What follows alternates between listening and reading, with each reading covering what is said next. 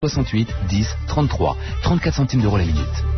Vous écoutez France Inter, il est 14h03, c'est l'heure de 2000 ans d'histoire et c'est bien sûr avec Patrice Gélinet, bonjour. Bonjour Claire et bonjour à tous. Alors aujourd'hui, vous le savez, il est beaucoup question de, des rois de France puisque le cœur du fils de Louis XVI sera inhumé cet après-midi dans la basilique de Saint-Denis, mais comme nous avons déjà consacré deux émissions à Louis XVII, je vous propose, tout en restant dans la famille royale de France, de parler d'un de ses personnages les moins connus, le frère de Louis XIV, Philippe d'Orléans.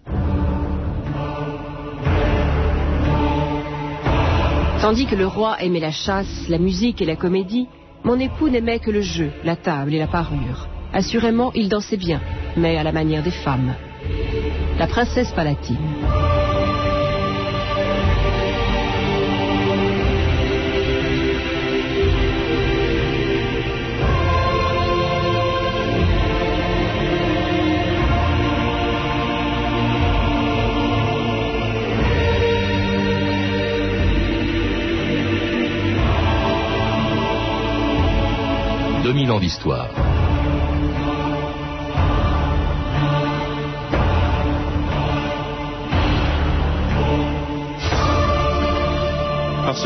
Sang de presque toutes les familles royales d'aujourd'hui coule celui du frère de Louis XIV, on pourrait dire de lui qu'il fut en quelque sorte le grand-père de l'Europe.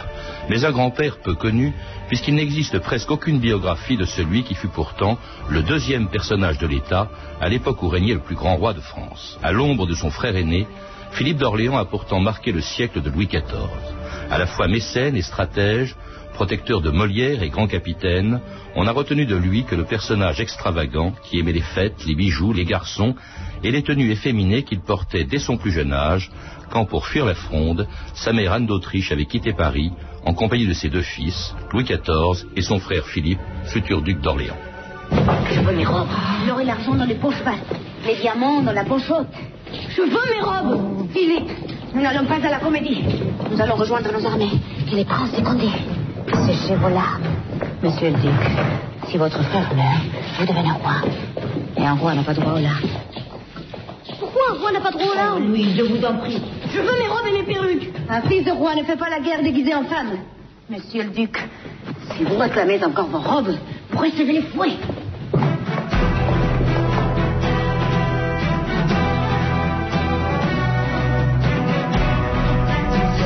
Bouillet, bonjour. Bonjour. Alors c'était la famille royale, Anne d'Autriche et ses deux enfants, Louis XIV et Philippe, fuyant la fronde pour se réfugier au château de Saint-Germain en 1649. Alors le frère de Louis XIV, euh, voulant amener ses robes avec lui, on l'a entendu, c'est à peu près tout ce que les historiens ont retenu de ce personnage, c'était son côté efféminé. Alors en dehors de cela, on ne sait pas grand-chose de lui. Pourquoi? Parce que deux biographies seulement ont été écrites sur lui, celle de Philippe Erlanger dans les années 50 et puis alors la vôtre qui a été publiée chez Pygmalion il y a un an. Comment est-ce qu'on peut expliquer que le frère de, Louis XIV ait suscité aussi peu d'intérêt alors qu'il a été, il faut le rappeler, le deuxième personnage du royaume à l'époque où la France était la plus grande puissance d'Europe?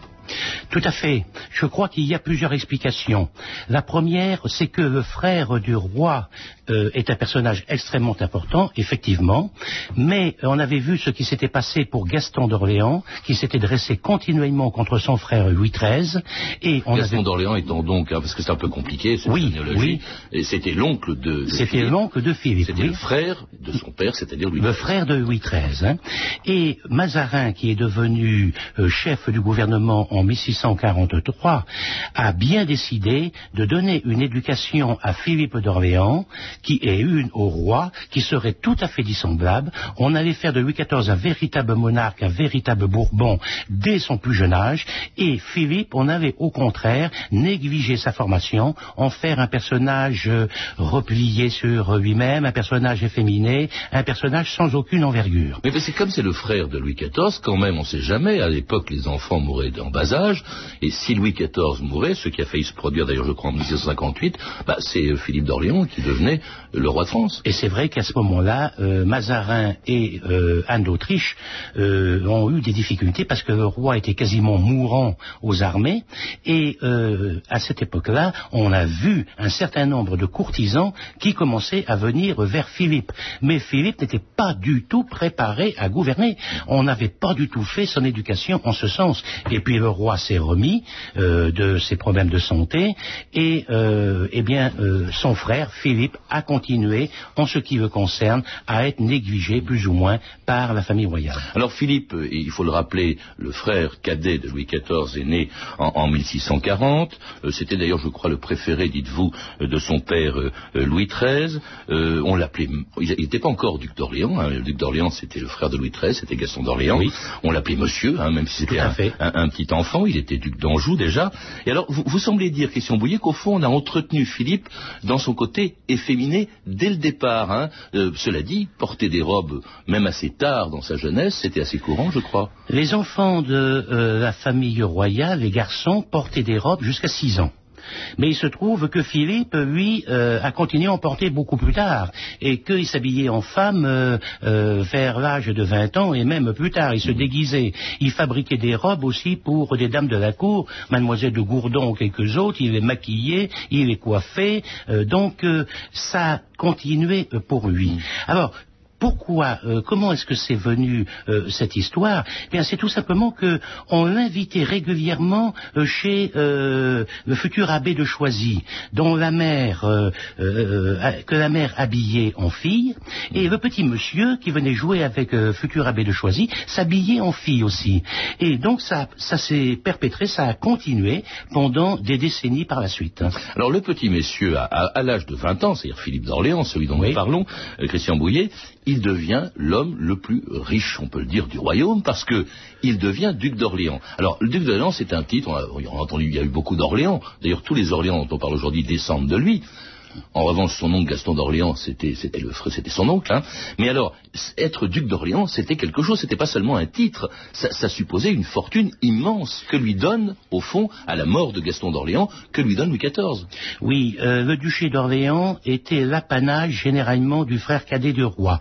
Ça avait été le cas pour Gaston d'Orléans, ça avait été le cas beaucoup, beaucoup plus tôt pour Louis d'Orléans à l'époque euh, euh, des Capétiens en plein Moyen Âge. Et donc, lui, à la mort Gaston, il devient duc d'Orléans. Mais son apanage va être moins important que celui de Gaston d'Orléans. Alors, il va être duc d'Orléans et de Chartres, il va être, mais il ne sera pas comte de Blois. Hein, il sera ensuite, euh, il y aura deux ou trois autres duchés, mais c'était moins important que pour euh, Gaston d'Orléans. Par exemple, il n'aura jamais le château de Chambord. Alors cela dit, dites, il a, il a quand même aussi autre chose. Il a justement, vous le précisez, le palais royal. Le palais il, a, royal. il, il aura le château de Saint-Cloud. Pourquoi est-ce qu'on lui donne tout ça? C'est pour, euh, c'est pour qu'il laisse tranquille son frère Eh bien, pour euh, qu'il ait une vie fastueuse, une vie inutile, une vie de fête, et qu'il ne gêne pas le roi du tout. Alors, il, il se marie, hein, malgré son attirance précoce pour les garçons, il se marie avec une des plus belles femmes qui soit, d'ailleurs avec euh, Henriette d'Angleterre, qui est la fille du roi d'Angleterre Charles Ier, qui a été décapité en 1649. hein, donc, Oui. euh, il la rencontre en France, il se marie avec elle, elle va lui faire des enfants, elle est très belle, c'est la coqueluche de la cour. Vous dites même, d'ailleurs, que Louis XIV a littéralement dragué Henriette, c'est-à-dire sa belle-sœur. Ah oui, mais cette petite Henriette, elle est arrivée très jeune en France, elle avait deux ans, elle a été élevée en France, et ses deux cousins, parce que ce sont ses cousins, Louis et puis Philippe d'Orléans, Louis XIV et Philippe d'Orléans, ce sont ses cousins, il la, regard, il la remarquait pas, il la regardait pas. Hein. Même Louis XIV, quand il a été décidé qu'elle épouserait Philippe, euh, Louis XIV s'est moqué de lui en disant, mon frère, vous allez épouser tous les petits os des saints innocents. Mais Donc, n'empêche qu'il va s'intéresser à elle. hein, oui, il s'en passait il des va s'intéresser à elle. Et quand euh, le 31 mars euh, 1661, Philippe euh, euh, va épouser donc Henriette, ils vont aller à Fontainebleau pendant l'été, où la cour est pour la saison au mois de juillet, au mois d'août. Le roi est marié seulement depuis un an. C'est une cour qui est très jeune, c'est une cour qui est très bruyante, c'est une cour qui a envie de s'amuser. Et le roi, eh bien, dans le bel été de Fontainebleau, va s'éprendre de sa belle-sœur. Et moi, je pense que il y a, euh, s'est passé des choses euh, que sait de. Motteville raconte. On n'en sait rien, mais ça s'est passé quand même. Alors cela dit, le mari d'Henriette, en revenons à lui, euh, Philippe d'Orléans, lui déjà préfère depuis longtemps la compagnie des hommes et même des garçons à celle de sa femme, comme dans cet extrait du film Vatel, où le duc d'Orléans justement demande au maître d'hôtel de Condé de lui fournir un page pour faire avec lui tout autre chose que de la cuisine. Monsieur le frère du roi veut en faire son page. C'est lui qui m'a choisi. Travaillez-le. Car mettez-le au travail.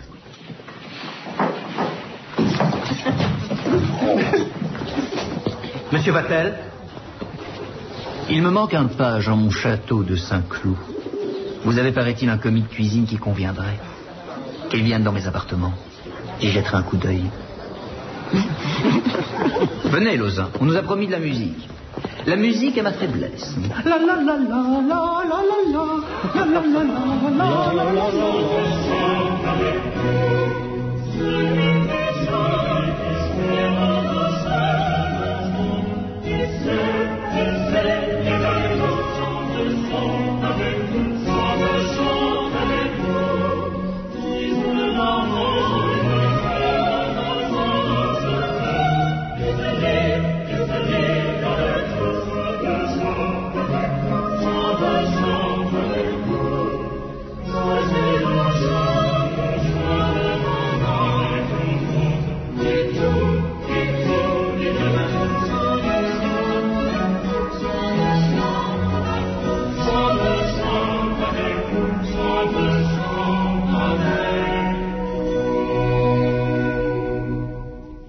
Vous écoutez France Inter, 2000 ans d'histoire, aujourd'hui le duc d'Orléans.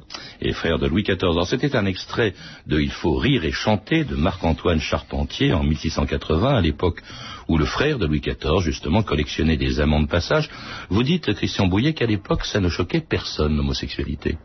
Non, ça ne choquait pas. Bon, on a appelé, on appelait ça l'amour italien. Hein. C'était venu euh, avec, dans les bagages des Médicis. Depuis Catherine de Médicis, il y en avait euh, pas mal. Puis Catherine de Médicis, on sait aussi qu'elle avait fait, euh, elle n'oubliait pas les femmes. Il y avait le fameux escadron volant avec 45 femmes qui devaient séduire. Bon, mais ça, c'était au siècle passé.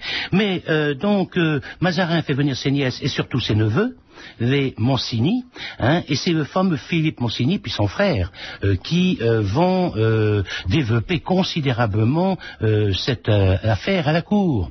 Et Primi Visconti, qui était ambassadeur de, Venise en France, a écrit c'est Philippe Monsini qui a perverti le petit Philippe d'Orléans. Mmh.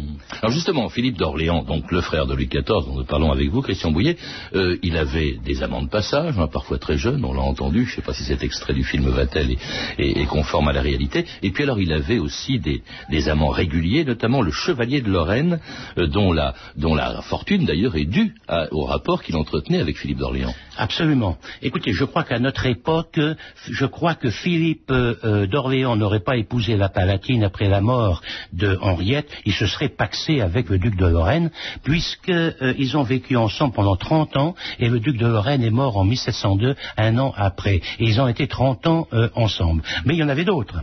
Hein. Il y avait des Fiat, il y avait tout un ensemble d'autres personnages qui faisaient une petite cour autour euh, de monsieur, mais il y avait des dames aussi. Hein. Il y avait des dames, mademoiselle de Gourdan, mademoiselle de Grancey, mademoiselle de Fienne, et tous ces gens-là, passez-moi l'expression, partousés, quoi. Donc, bon. Et ils vivaient au crochet, donc. Et tout ça, le roi, le roi laissait faire. Ben, le roi laissait faire, mais c'était guère mieux à sa cour, à sa propre cour, oui. Parce qu'il ne faut pas oublier quand même que le roi allait chez les dames de euh, Henriette et plus tard de la Palatine chercher des maîtresses. Et ils ont changé souvent. Alors ça n'a pas empêché Philippe d'Orléans d'être marié, d'avoir des enfants d'abord avec Henriette d'Angleterre, hein, vous l'avez dit, qui est morte en 1670. D'ailleurs, euh, Madame se meurt, Madame est morte. Hein, c'est justement la, plus belle formule et la plus célèbre de cette oraison funèbre de Bossuet à l'occasion de la mort d'Henriette d'Angleterre. Et après quoi, d'ailleurs, Philippe d'Orléans euh, s'est remarié avec la célèbre princesse Palatine, qui fut la plus célèbre chroniqueuse de la cour de Louis XIV, et qui, comme toutes les femmes, n'était pas insensible au charme du duc La revue de texte Stéphanie Duncan. Alors, le duc d'Orléans est petit, mais c'est un bel homme. Il était bien fait, dit Madame de Motteville. Ses cheveux étaient noirs, à grosses boucles naturelles, les traits de son visage parfaits.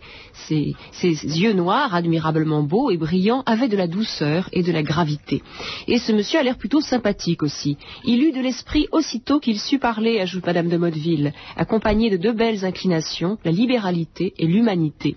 Par ses goûts, Philippe, euh, en revanche, est très différent de son frère. Tandis que le roi aimait la chasse, la musique et la comédie, rapporte donc la Palatine, sa seconde femme, mon époux n'aimait que le jeu, la table et la parure. Assurément, il dansait bien, mais à la manière des femmes. Il ne pouvait danser comme un homme, à cause de ses souliers à talons hauts. Philippe, en effet, a gardé de son enfance le goût de s'habiller en dame.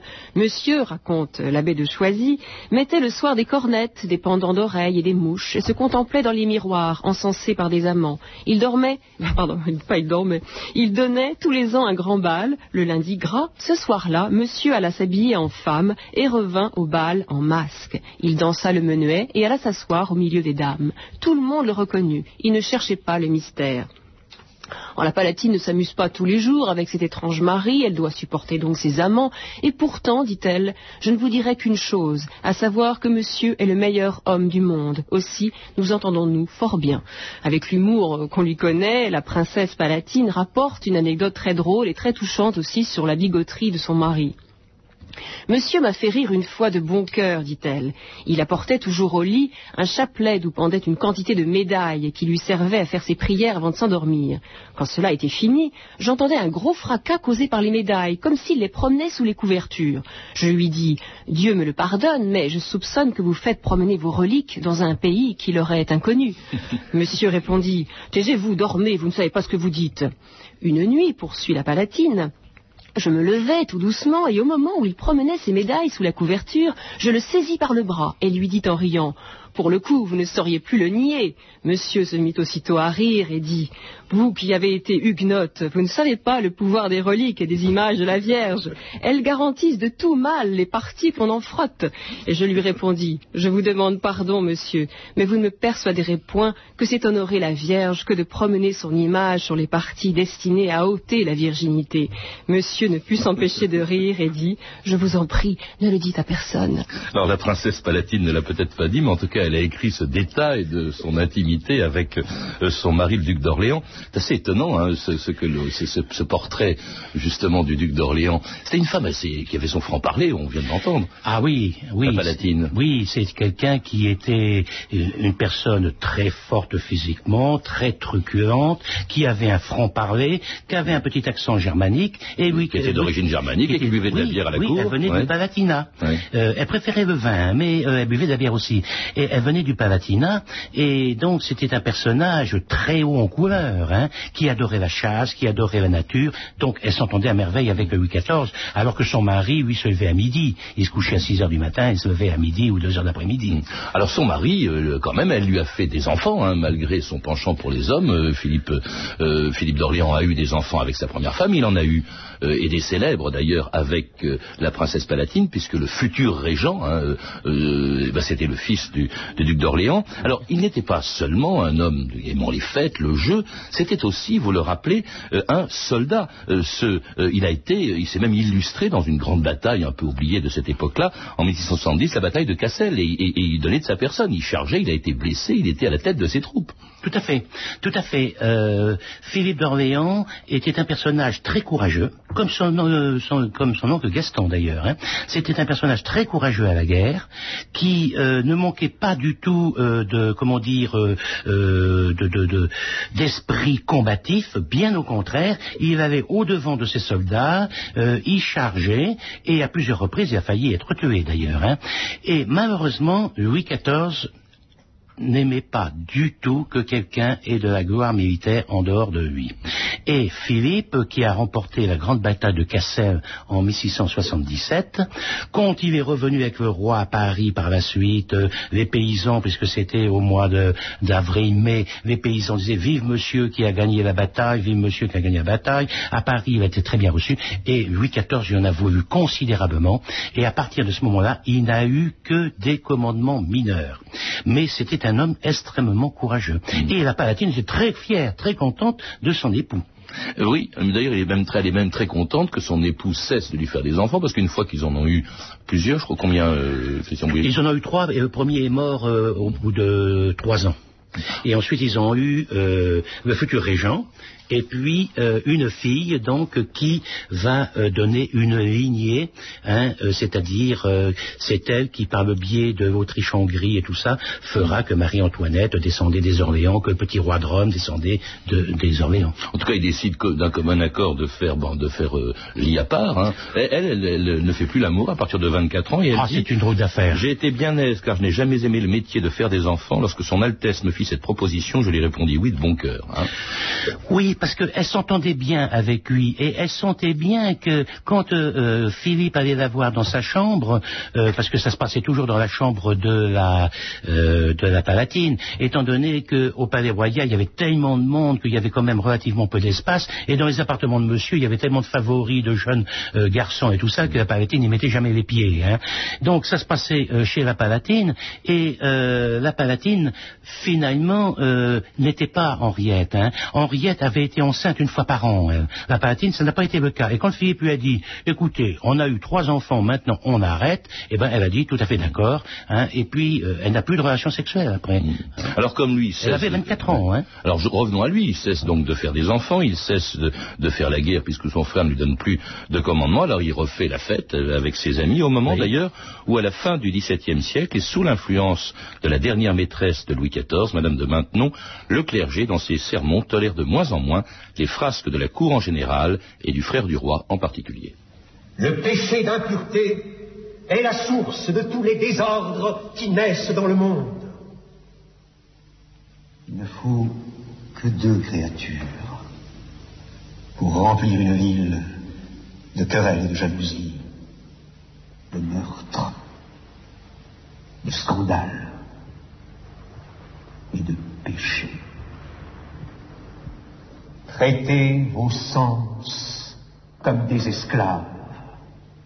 Fortifiez tous les membres de votre corps, et par ce moyen, ayant déraciné le péché dans votre âme, vous y ferez accéder la grâce en cette vie qui vous procurera la gloire dans l'autre.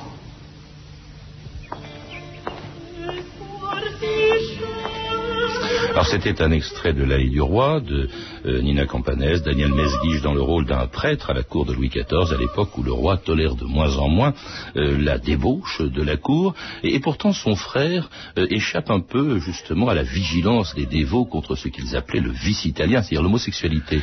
Il n'est pas inquiété finalement Philippe d'Orléans? il a été un petit peu. C'est au moment où il y a eu l'affaire des poisons et il y a eu en même temps un drame. il y avait des grands seigneurs qui avaient fait venir un petit marchand d'oubli, quelqu'un qui vendait des gâteaux, et il était tombé dans une soirée d'homosexuels, et le gosse euh, avait été quasiment torturé, je crois qu'on l'avait même émasculé, ça a fait un bruit épouvantable, épouvantable, ça est remonté euh, jusqu'au roi, et euh, parmi les amis de Philippe, il y a quand même eu de gros problèmes, hein. surtout que le roi avait appris que la bande à Philippe avec Chevalier de Lorraine et, et les autres, ils avaient approché non seulement le petit comte de Vermandois, qui était le fils de euh, Louis XIV et puis de Mademoiselle de la Vallière, le malheureux garçon, d'ailleurs c'est plus d'homosexualité, c'est de la pédophilie, mm. puisqu'il avait 14 ans, et il est mort deux ans après euh, sur le champ de bataille. Donc, euh, vous voyez, ce, ce, gamin, il est mort à 16 ans sur le champ de bataille, mais ils ont eu quand même très peur, hein, et Louis XIV a dit à son frère qu'il fallait que tout ce monde se calme. Il y a un aspect dans, dans la personnalité de Philippe d'Orléans dont on n'a pas parlé, Christian Bouillet, j'aimerais qu'on l'évoque avec vous, c'est que c'était un, un homme de culture et un mécène il faut rappeler qu'il a été le protecteur de Molière. Il a donné son nom à la troupe de Molière quand elle est arrivée à Paris. Il était le protecteur de Molière. Euh, comme je disais tout à l'heure, il avait l'académie de musique et puis l'académie de danse qui se trouvait au Palais Royal. Euh, d'autre part, euh, son château de Saint-Cloud qu'il a fait construire entièrement était magnifique. Malheureusement, on ne le connaît que par photo puisqu'il a été détruit pendant la commune de 70. Il avait 650 tableaux de grands maîtres. Il avait des diamants il avait des diamants à tous les, tous les doigts, hein, il avait une énorme fortune. Hmm. Et alors, il a eu surtout aussi une descendance extraordinaire après sa mort en 1701. Euh, ses enfants, d'abord, se sont installés sur tous les trônes d'Europe. D'abord, ses filles, les filles qu'il avait eues avec Henriette. C'est comme ça, d'ailleurs, vous le dites, que tous les rois euh, d'Italie, euh, d'Espagne, de Belgique, d'Autriche, les empereurs d'Autriche, sont descendés en fait du frère de Louis XIV, de Philippe d'Orléans. Il est le grand-père de l'Europe. Il est le grand-père de l'Europe. On disait ça aussi de Victoria, la reine Victoria, on disait les grands-pères de l'Europe, cause de mais lui, hein Philippe. Lui, il était le grand-père de l'Europe, puisque par le biais d'une de ses filles, euh, une de ses filles, Anne-Marie, qui a épousé Victor Amédée de Savoie, eh bien, ça nous a emmené euh, sur euh, diverses principautés italiennes. Ça nous emmène également en Espagne. Par le biais euh, d'un autre enfant, par le biais d'un autre enfant, ça nous emmène en Autriche-Hongrie. Hein. Une de ses filles qui épouse donc le duc de Lorraine et de Bar, qui devient empereur, et ensuite son fils continue François II à être empereur, et ça nous amène donc à Marie-Antoinette qui est d'Autriche, qui était une descendante de Philippe d'Orléans, et puis le petit roi de Rome est un descendant aussi de Philippe d'Orléans. Et alors du côté français, parce qu'il faut rappeler donc que euh, ensuite, euh, à la mort de Louis XIV, je crois que c'est en 1715, euh, le régent, c'est le fils de Philippe d'Orléans. Et puis après, le, régent, il y, aura le, petit-fils du régent qui sera Philippe Égalité, partisan de la Révolution. Et puis il y aura le premier roi de France, le dernier, pardon, roi de France, qui est Louis-Philippe, et tous les prétendants au trône de France aujourd'hui descendent en fait de Philippe d'Orléans, Christian Bouillet. Absolument. À part les deux branches que nous avons vues tout à l'heure, donc cette branche d'Orléans en France, alors le régent, son fils, qui était un galopin, hein, hein, et puisqu'il avait à 14 ans engrossé la fille du gardien du palais royal, qui avait 15 ans, bon, et il comme avait son père, il était comme son père, hein, c'était un galopin. On l'a marié à euh, Mademoiselle de Blois, qui était la fille de Louis XIV et de, et, de Madame de Montespan, hein, euh, qui était Mademoiselle de Blois. Il l'appelait Madame Lucifer. Ils ne vont pas s'entendre du tout, Madame Lucifer. Ses sœurs disaient, l'appelaient sac à vin. Elle, était continuellement ivre, elle fumait la pipe, elle mangeait au lit. enfin, bon, c'était un phénomène. Hein. Et ça s'est continué. Ils ont toujours eu des fils jusqu'à Philippe, Louis-Philippe Ier. Merci Christian Boyer. Pour en savoir plus, je rappelle donc le titre de votre livre, publié chez Pygmalion, Le Duc d'Orléans, frère de Louis XIV. Vous êtes également l'auteur de La Grande Mademoiselle, également publié aux éditions Pygmalion, un livre pour lequel nous avons déjà reçu il y a quelques semaines. Vous avez pu entendre des extraits des films suivants Louis Enfant Roi de Roger Planchon, Vatel de Roland Joffé et L'Allée du Roi de Nina Companaise. Vous pouvez retrouver plus de renseignements en contactant le service des relations avec les auditeurs au 0892 68 10 33, 34 centimes la minute ou en consultant le site de notre émission sur franceinter.com. C'était 2000 ans d'histoire. À la technique Anne-Laure Cochet et Olivier Riotor, documentation Virginie bloch et Claire Tesser, revue de texte Stéphanie Duncan, une réalisation de Anne Kobilac, comme d'habitude comme d'habitude, de Patrice Gélinet. Demain, dans 2000 ans d'histoire, un grand voyage dans le temps et dans l'espace, puisque nous parlerons de l'île de Pâques, mais tout de suite à 14h30 sur France Inter, même les mystérieuses statues